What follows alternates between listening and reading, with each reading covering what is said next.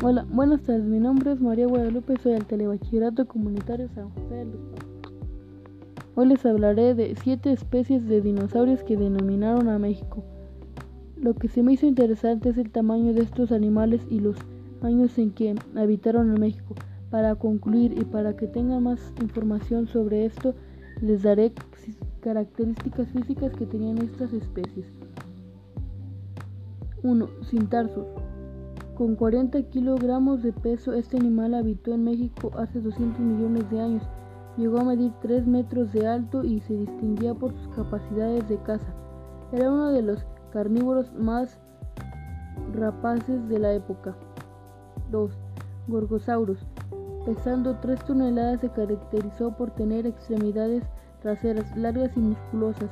En los dedos tenía garras prominentes, por lo que se ha considerado como el carnívoro de mayores dimensiones encontrado en el país. También se ha localizado en Estados Unidos y Canadá. Critosaurus vivió hace 70 millones de años. Se conoce continuamente como dinosaurio pico de pato por la forma atómica de su hocico. Pertenece al grupo de hadrosaurios y se sabe que corría mucho más rápido que el temido T-Rex. 5. Almosaurus.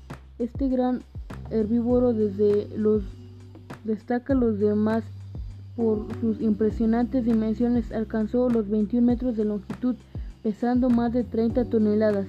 En México se han localizado varios fósiles de esta especie en Chihuahua y Coahuila, así como en dos localidades de Puebla. 6. La Bocania, otro de los dinosaurios en México más representativos, fue este carnívoro, cuyos restos fueron hallados por primera vez en 1970 cerca de la formación La Bocana en Baja California. No se sabe su peso exacto, pero se estima que superó la tonelada y media. 7 y por último, Centrosauro.